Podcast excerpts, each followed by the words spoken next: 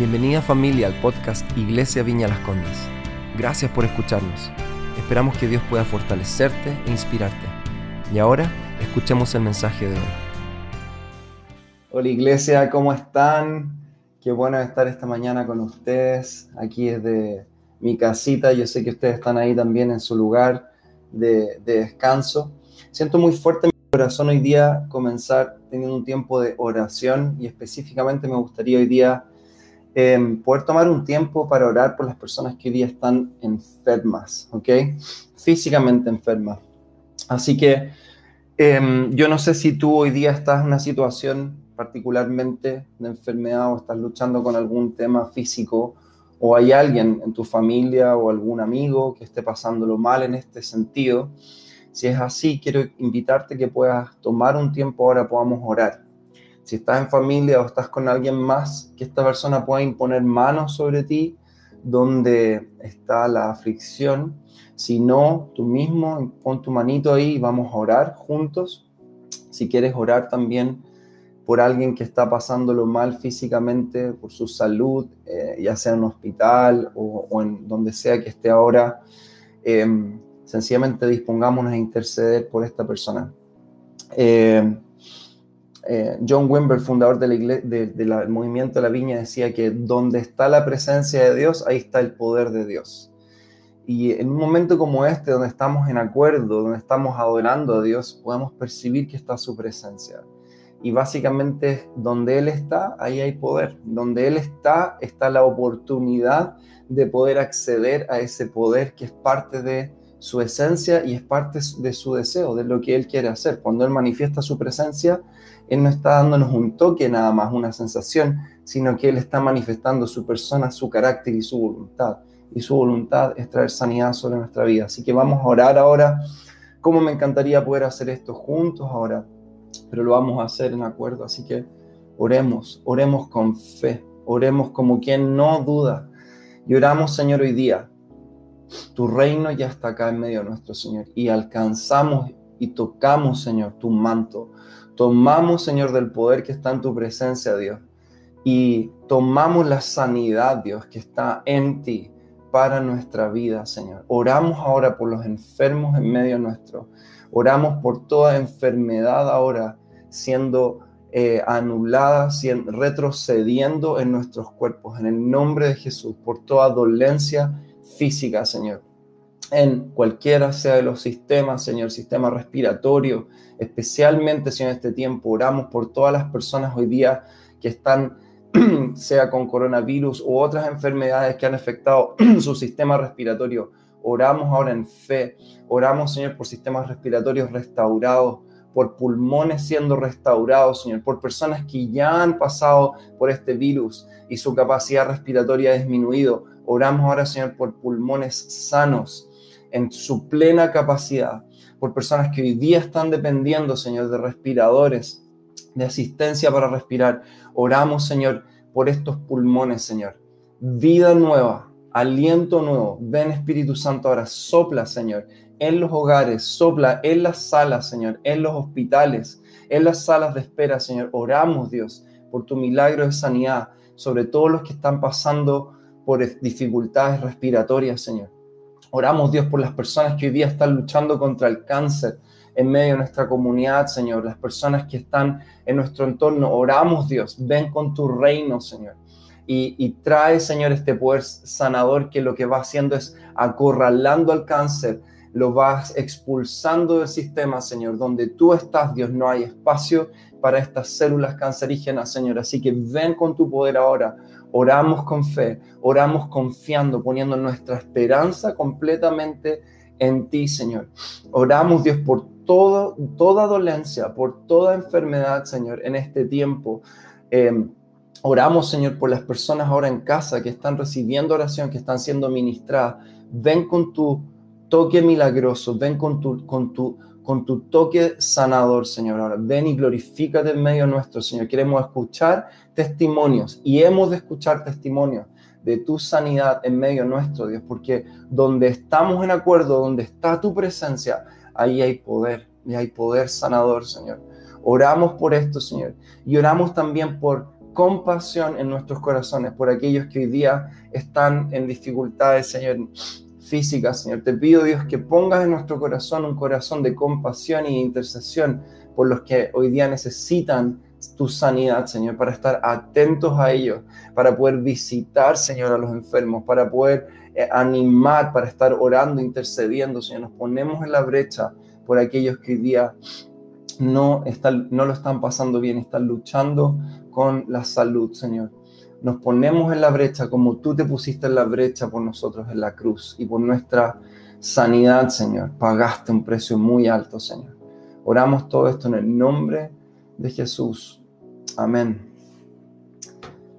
Amén, amén, amén. Wow, su presencia es tan real, es tan palpable en medio nuestro. Em, hoy día quiero eh, compartir un poco, de verdad no creo que voy a ser muy extenso, voy a ser bien así, eh, voy bien al grano, con lo quiero traer hoy día a la mesa, y tiene que ver con hacia dónde Dios nos está llevando. De hecho, el título, digamos, de este mensaje o de esta reflexión tiene que ver con hacia dónde vamos este 2021, comenzando este año, mirando hacia, hacia este nuevo año que tenemos por delante. Proverbios 29, 18, un pasaje bastante conocido, dice, donde no hay visión, o en otras versiones, donde no hay profecía, dice, el pueblo se extravía, ¿ya? Esta palabra extravía en original tiene que ver con se desintegra, se disipa, se, se diluye. El pueblo se diluye, pierde su fuerza, pierde eh, este sentido de estar juntos, unidos, con propósito, avanzando.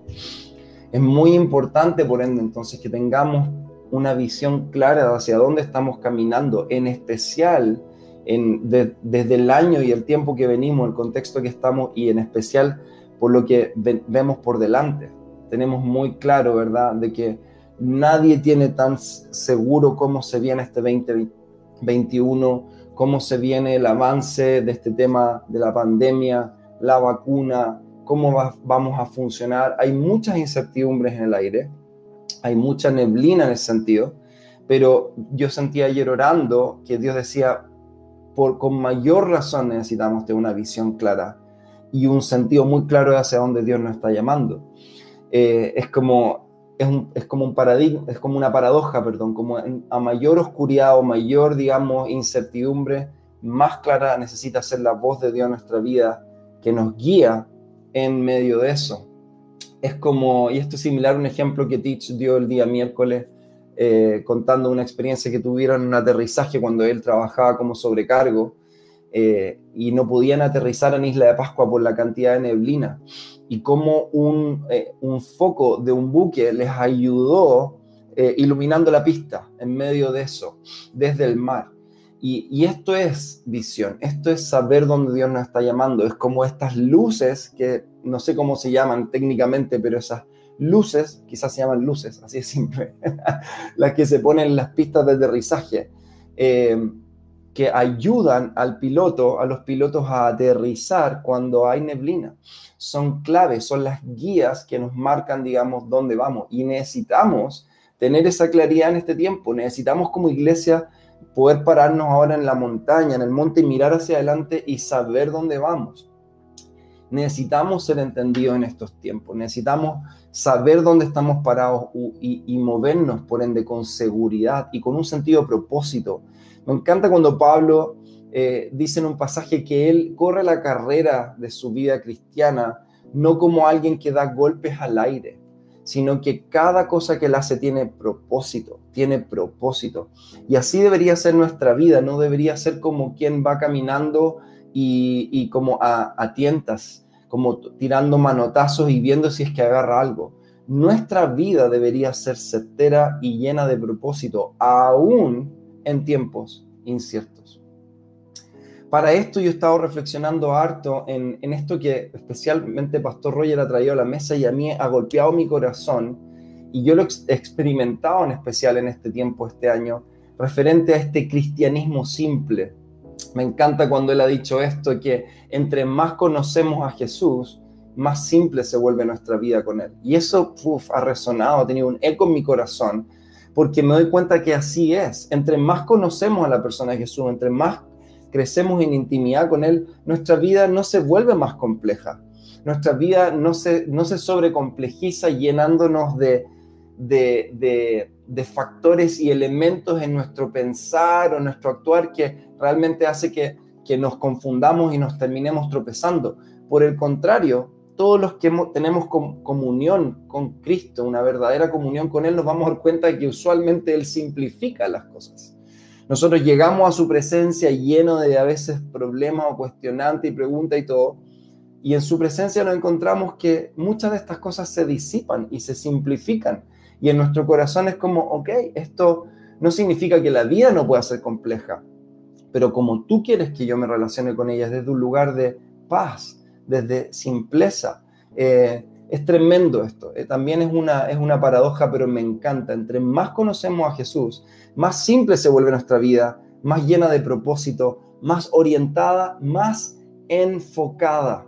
Eso es, esa es una marca de una vida que está en intimidad con Jesús. Es una vida enfocada, no es dispersa, no estamos apuntando para acá, para allá, para, para lleno de proyectos, lleno de ideas, todas buenas ideas, pero sin propósito, sin certidumbre, sin em, eficacia. Una vida con Jesús es una vida enfocada. Conversaba con, esta semana con un amigo de la iglesia y yo lo voy a exponer acá un poquito, pero sin dar nombre, sin dar ningún detalle, pero porque él me, abría su corazón de, algo muy íntimo, pero que realmente golpeó mi corazón. Y él junto con su familia han estado pasando tiempos bien difíciles, no solo este año pasado, sino que hace harto tiempo, muchas pruebas, muchas incertidumbres, muchas desilusiones incluso.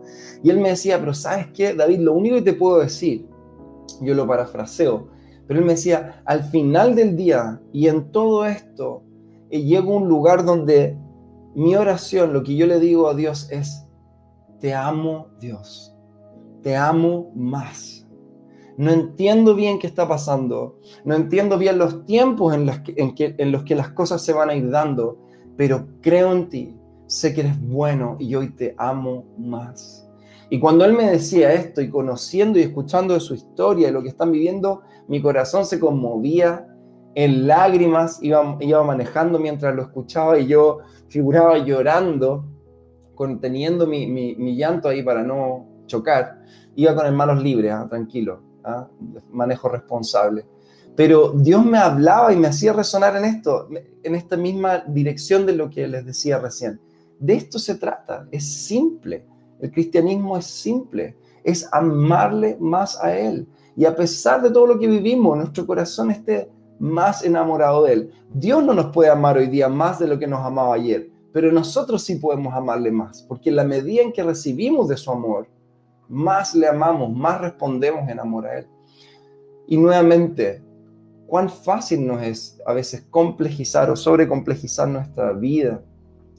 Pero en este tiempo siento muy fuerte y, creo que tiene que ver con una dirección profética para nuestra iglesia. Este es tiempo para viajar liviano. Este tiempo es para viajar. Eh, por ahí alguien decía de la iglesia, necesitamos ser una iglesia fit. ¿ah? En el sentido de ser una iglesia que está en forma, que no está llena de cosas pesadas, que no está llena de, elementos, que pueden ser buenos elementos, pero probablemente para este tiempo no sean elementos vitales. Necesitamos tener ligereza de movimiento. Necesitamos caminar muy enfocados, muy simples, pero efectivos en este tiempo. Esto habrá de ser algo bien clave. Jas Jacob decía que en la medida en que tú subes más alto una cumbre de un monte, menos peso debes llevar. Y probablemente llegues a la cima con lo ultra necesario. Quizás llegues, llegues con tu mapa, con, qué sé yo, un, un bastón que te ayuda a llegar arriba, un par de implementos. Pero a veces salimos a la aventura lleno de cosas, lleno con mochilas gigantes y en el camino Dios nos dice, súper, te sirvieron hasta ahora, pero donde yo te llevo, necesito que vayas liviano. Y este cristianismo simple se resume en, esta, en esto, en amar a Dios cada día más, en amar a nuestro prójimo, y esto lo vemos, ¿verdad?, en el gran mandamiento, y en extender su reino, que es nuestra misión. Nosotros tenemos una misión conjunta y esa misión es, es extender su reino, es que otros puedan conocerle. Y es por esto que hoy día quiero contarles de forma muy, como les digo, concisa, muy al grano, eh, cuáles serán los enfoques de este año 2021, de este próximo tiempo como iglesia. Esto es algo que el pastor Roger viene hablando hace, hace un tiempo, es algo que venimos procesando con el equipo pastoral, con los ancianos, con líderes de la iglesia en este tiempo y creo necesario compartirlo con toda la iglesia porque todos tenemos que estar en una, en esto, tenemos que estar aunados en un mismo pensar, un mismo sentir referente a esto. Todos tenemos que estar muy claritos hacia, de hacia dónde va nuestra iglesia en este tiempo. Entre más claro tengamos este enfoque, estos enfoques, los cuales voy a hablar, son tres, voy a hablar de estos tres hoy día, más nuestra vida se va a ir ajustando y alineando, más nuestras prioridades personales y colectivas como iglesia se van a ir alineando y vamos a poder discernir de manera más clara qué llevamos, qué no llevamos, qué nos sirve para el camino, qué no nos sirve, en qué estamos invirtiendo nuestro tiempo bien, dónde no estamos invirtiendo nuestro tiempo bien. El primer enfoque de nuestra iglesia en este tiempo es ser una iglesia que cultiva la presencia de Dios. Este es nuestro primer enfoque como iglesia, ser una iglesia que cultiva la presencia de Dios. Esto tiene que ver con cumplir con nuestro llamado profético como iglesia, con cumplir con nuestro diseño profético donde vamos creciendo en pasión por Dios. El llamado profético, el ministerio profético tiene todo que ver con pasión por Dios, por la persona de Dios, por la presencia de Dios, por la voz de Dios, por la palabra de Dios. Este es nuestro principal y primer enfoque, porque todo lo que somos y todo lo que hacemos viene de su presencia, Él es la fuente. Eh, su, su, presencia, su persona, como orábamos al comienzo de este tiempo, ahí está todo, ahí está el poder de Dios, ahí está lo sobrenatural, ahí está todo lo que necesitamos, está en su persona, en su presencia. De ahí venimos, de ahí fluimos, de ahí ejercemos nuestro llamado. No podemos hacer nada separados de Él, como dice la palabra. O por lo menos, ojo con esto, no vamos a poder hacer nada verdaderamente poderoso y de efecto eterno. Podremos hacer cosas, sí, que pueden tener un efecto y un impacto, pero queremos ser agentes del reino, que todo lo que hacemos tenga un efecto eterno, profundo y espiritual. Y eso no lo podremos hacer si es que lo que hacemos no viene de una vida establecida en la presencia de Dios. Éxodo 33, 16, pasaje muy conocido donde vemos la desesperación y la convicción que Moisés tiene referente a esto. Moisés le dice a Dios, si no vienes con nosotros, ¿cómo vamos a saber, tu pueblo y yo, que contamos con tu favor? ¿En qué seríamos diferentes de los demás pueblos de la tierra? Y esta es una pregunta que debemos hacernos. ¿En qué seríamos diferentes nosotros como iglesia del resto si es que en realidad lo que estamos haciendo no tiene la marca de la presencia de Dios? Podríamos hacer buenas obras, podríamos servir a nuestras comunidades, podríamos eh, hacer buenas cosas, buenas intenciones, pero no nos podemos mover por buenas intenciones, debemos movernos por la presencia de Dios, por la guía de su Espíritu Santo. Esto es lo que Moisés tenía muy claro. Si tú no vas al frente, si tú no estás en medio nuestro, no nos movemos. Dios ha estado desde ya hace un tiempo hablándonos de cómo Él quiere levantar en nuestras vidas, en nuestros hogares, y en nuestra iglesia, que hoy día son nuestros hogares, una casa de oración. Cuando hablamos de una casa de oración, estamos hablando de un lugar donde su presencia es honrada, es bendecida, es servida, es venerada, donde Él puede descansar de forma permanente y constante. Isaías 56, 7, me encanta este pasaje, dice, Mira el corazón de Dios, dice, los llevaré a mi monte santo, los llenaré de alegría en mi casa de oración, y ahí aceptaré los holocaustos y sacrificios que ofrezcan sobre mi altar, porque mi casa será llamada casa de oración para todos los pueblos. Y este es un desafío, quiero que tomes atención en esto, puedas tomar nota. En cada uno de estos enfoques vamos a ver desafíos que se levantan para nosotros. Un desafío acá es transformarnos de una iglesia, de una iglesia donde esta búsqueda es constante. Subraya esta palabra, es constante, constante. Queremos pasar de ser una iglesia donde nos conformamos con un toque de su presencia, nos conformamos con un evento donde su presencia es palpable, a ser una iglesia que no se conforma con esto, que lo, agradece y lo celebra, pero que no se conforma y dice, Señor, yo quiero ser no solo un lugar de encuentro, sino que quiero ser una casa de morada.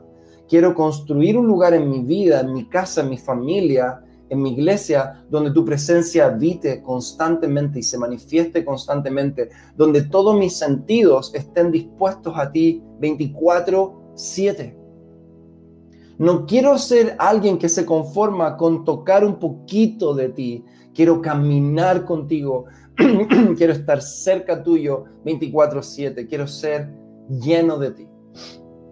Y hay un desafío que se plantea para nosotros.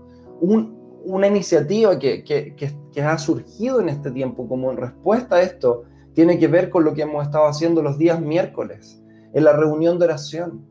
Hemos querido realmente darle el valor a este espacio, el valor que tiene, no porque sea una reunión más de la iglesia, es porque define el ADN de lo que somos, define el ADN de, de lo que queremos hacer como iglesia, ser una iglesia que no es una iglesia de consumo, no es una iglesia de demanda, es una iglesia de entrega, es una iglesia que es que crece en un ambiente donde nosotros somos ofrendas para Dios. Eh, uno de los sellos del discípulo es que no busca demandar, sino que busca entregar, busca darse, busca servir. Y antes que servir al otro es servir al Señor, ministrar su casa como lo hacía David, ministrar su casa de oración día y noche. Y esto ha sido un cambio de cultura, porque una reunión de oración no es primer lugar donde yo traigo mi petición de oración, aunque claro que sí, eso se da, sino que es cómo abrimos un espacio en nuestra vida donde Él es ministrado, su casa de oración, su lugar de deleite, su Edén. Edén significa placer, el jardín del placer de Dios. Hoy día tenemos la oportunidad de que sea reconstruido en nuestra vida, en nuestras casas, en nuestra familia.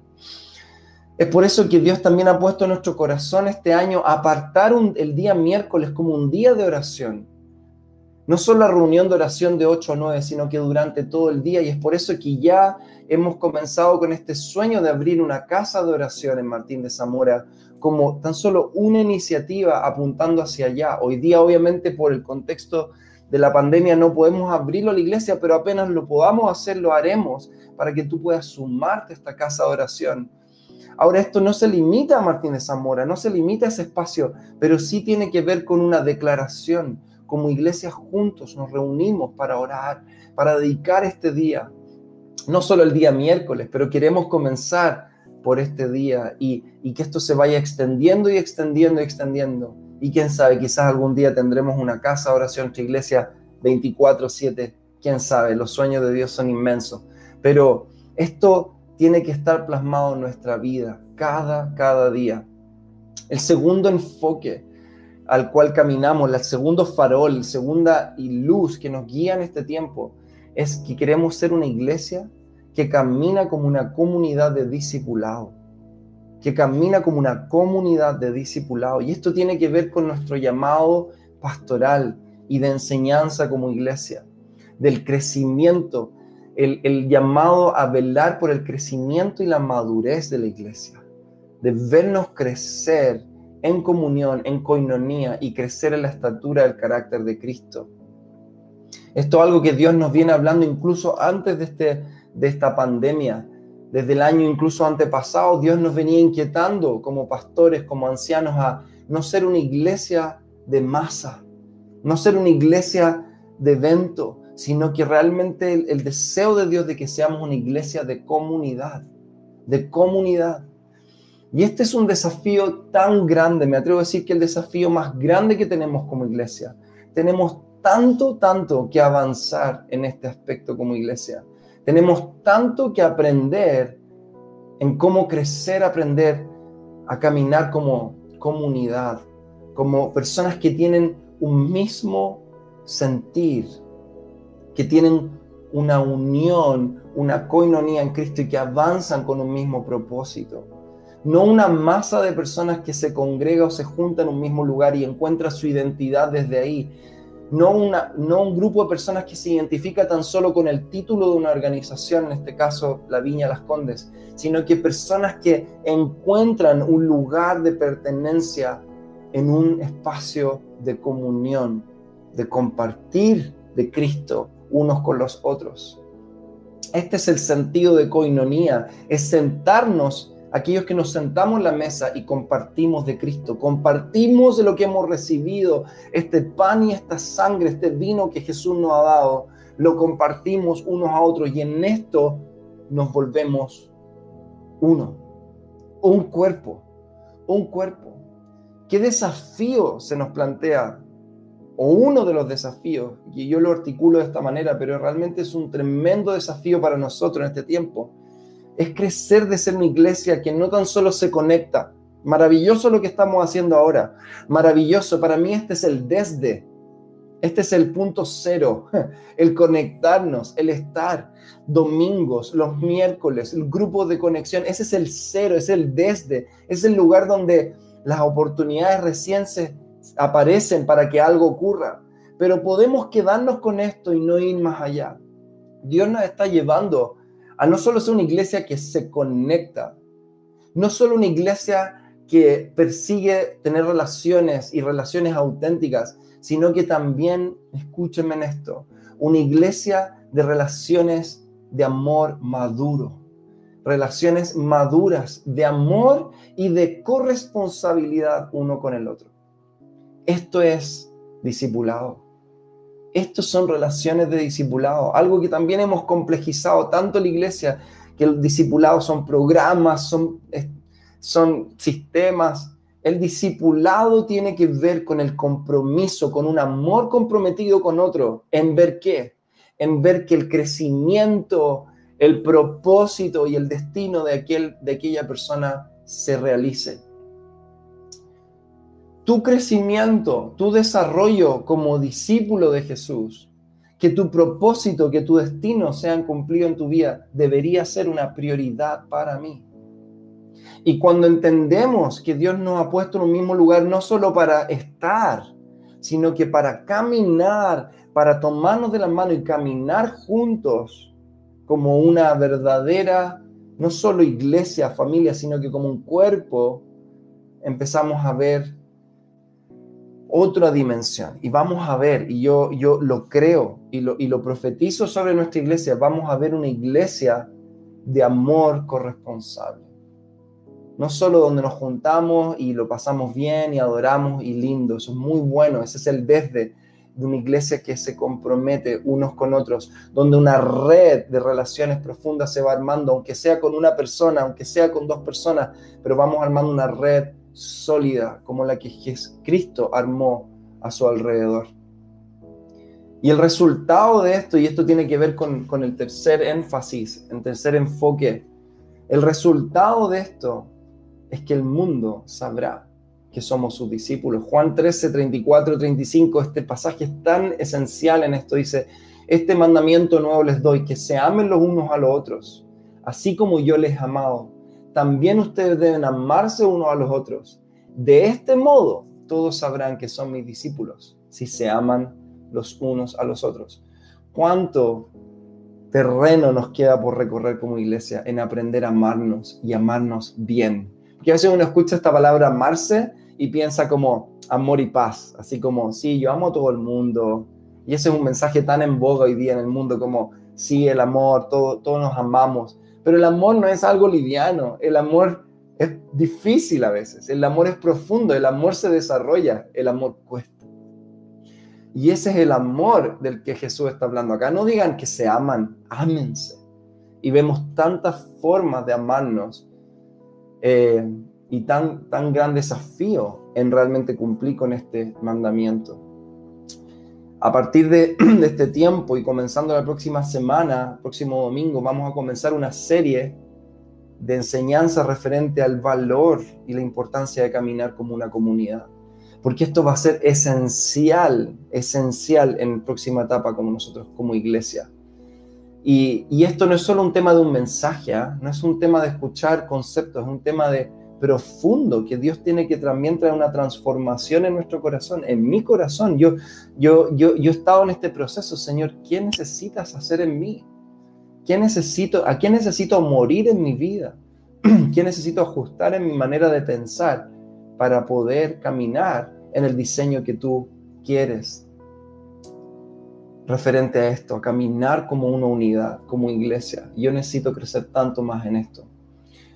Y el tercer enfoque, querida iglesia, y con esto voy cerrando, tiene que ver con ser una iglesia que impacta su contexto, que impacta su contexto. Y esto tiene que ver con cumplir con nuestro llamado evangelístico, nuestro llamado evangelístico como iglesia a extender su reino. Si lo que hemos recibido no lo compartimos, el diseño no está completo. La esencia de la iglesia es pregonar, anunciar y compartir de Cristo al mundo. Y esto tiene mucho que ver con, la serie de mensajes que hicimos el año pasado referente al templo, al templo de Dios. Eh, hablamos de cómo hubo un templo en Israel, el templo de Salomón, donde la gloria de Dios habitaba y donde todas las personas iban y, encontrarse con Dios era sinónimo de ir a un lugar y, tener comunión con Dios en ese lugar. Pero también estudiamos y entendimos que ese templo, en el contexto de Israel, por la desobediencia del pueblo, fue destruido por el pueblo babilónico. Y ese templo fue y quiso ser reconstruido con las expectativas de que una vez que se rearmara ese templo, todo volvería a su orden y Dios volvería a estar ahí y volveríamos, el pueblo volvería a encontrarse con Dios ahí. Pero lo que también entendimos fue cuál es el diseño y el plan de Dios, que no está sujeto a un edificio y hablamos de la visión que tuvo el profeta Ezequiel en Ezequiel 47, donde él vio un templo donde la gloria de Dios no se mantenía ahí, sino que corría de ese templo, debajo de sus puertas, un río y ese río se extendía por la tierra con su caudal. Y donde ese río y esas aguas dulces tocaban, todo florecía, todo florecía, y incluso donde había aguas amargas y saladas, se volvían aguas dulces. Este año ha sido un año donde Dios ha roto muchas de nuestras cajas, incluida la caja de la iglesia incluido nuestro concepto de lo que es la iglesia. La iglesia es un lugar, la iglesia es una instancia, la iglesia es un evento, la iglesia es un lugar donde yo voy y toco un poco de Dios y vuelvo a mi casa. Pero en este tiempo Dios realmente nos ha hablado de que la iglesia es mucho más que eso, el reino de Dios es mucho más que eso y tiene que ver mucho con esta visión de Ezequiel 47, tiene mucho que ver con lo que vemos en Apocalipsis donde vemos también que de la ciudad santa fluía un río y de ese río había vida. Y, y hace unos días atrás mi esposa March tuvo esta, esta visión de que nuestras vidas y nuestros hogares en este tiempo venidero eran como caudales de un río, incluso subterráneos, pero que habrían, habrían espacios y pozos de vida que no estaban concentrados en un lugar, y esto es algo que Dios nos está llamando y desafiando, es extender su reino en nuestros contextos. ¿A qué me refiero con contextos? Me refiero al lugar básicamente donde tú y yo estamos establecidos, en nuestros vecindarios, en nuestras comunas, en nuestros trabajos, nuestros colegios, universidades, donde sea que Dios ya nos ha puesto. Ahí es donde Dios quiere manifestar su gloria. Ahí es donde Él quiere revelarse a las personas que te rodean. Ahí es donde ese río quiere extenderse. Ahí es donde en medio de la oscuridad, en medio de las aguas saladas, Dios quiere traer vida. Ahí es donde Dios quiere que seamos agentes de su reino. Ahí donde Él quiere que seamos luz y sal, pregonando la buena noticia de Jesús y manifestando y demostrando la realidad del poder y el amor de Dios donde estamos. Por ahí eh, alguien de la iglesia dijo algo maravilloso, me dijo, si somos una iglesia que camina en este primer, en lo primero y en lo segundo, en ser una iglesia que cultiva la presencia de Dios, que la, tiene como en su mayor estima y lo prioriza sobre todas las cosas. Y lo segundo, una iglesia que camina como una comunidad, una comunidad de, de discipulado, de cuidado unos por otros. Esto tercero, ser de impacto a nuestros contextos, a nuestras comunidades, a nuestras ciudades, va a ser algo que va a fluir naturalmente. Y yo lo creo, porque uno más dos es tres. qué, qué, sabio, qué inteligente que soy. Pero ese este es el fluir natural de la iglesia, cuando hemos experimentado a Dios y que realmente lo estamos haciendo, cuando compartimos de esto, esta comunión, esto tiene que fluir, tiene que fluir naturalmente como ríos a donde sea que estemos.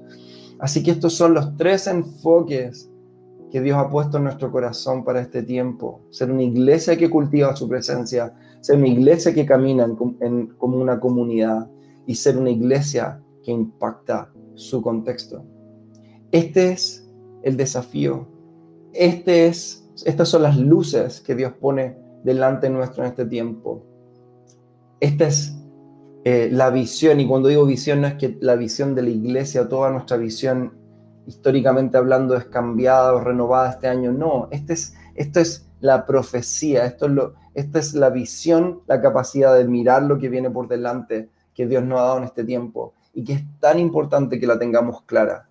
Solo vamos a poder caminar en esto por su gracia, no podemos hacerlo de otra manera y si nuestros corazones están completamente dispuestos a creerle. Mucho de lo que yo hoy día te enseño, querida iglesia, ni yo mismo sé cómo se ve, cómo se vería en mi vida. Y muchas de estas cosas que yo hoy día no practico en plenitud, para nada. Yo no te hablo desde una altura de mira, pero ¿sabes qué? De lo que hoy día yo te hablo es algo con lo que yo vibro.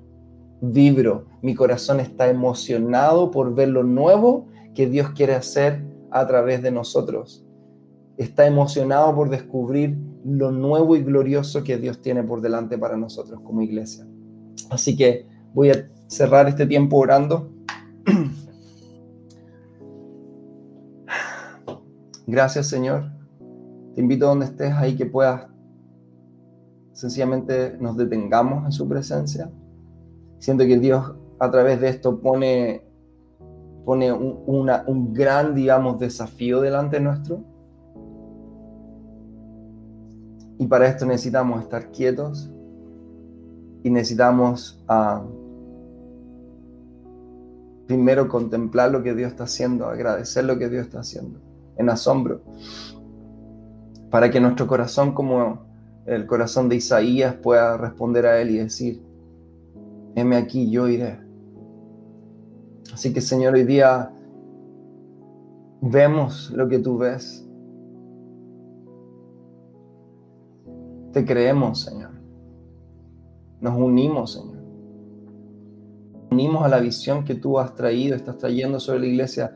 Nos unimos a lo que has puesto en el corazón de nuestro pastor Roger y de todo el equipo pastoral y, de todas las personas que están guiándonos en este tiempo. Nos unimos, Señor, en acuerdo y decimos, sí, Señor, sí, sí, alíñanos como iglesia. Queremos avanzar contigo y queremos conquistar la tierra que tú has puesto por delante para nosotros, Señor. En nuestras fuerzas sabemos que no podemos, pero si tú nos invitas, tú pagas todo y tú provees de todo para hacerlo. Así que te pido hoy día, Señor, que no solo traigas visión a la mirada de cada uno de nosotros, sino que también pongas sentido de expectativa y de hambre en nuestros corazones por lo que viene no solo en este año, sino que de aquí en adelante, Señor. Te creemos, Señor, y cuando tú, el general de los ejércitos, avanzas, nosotros te creemos y te seguimos.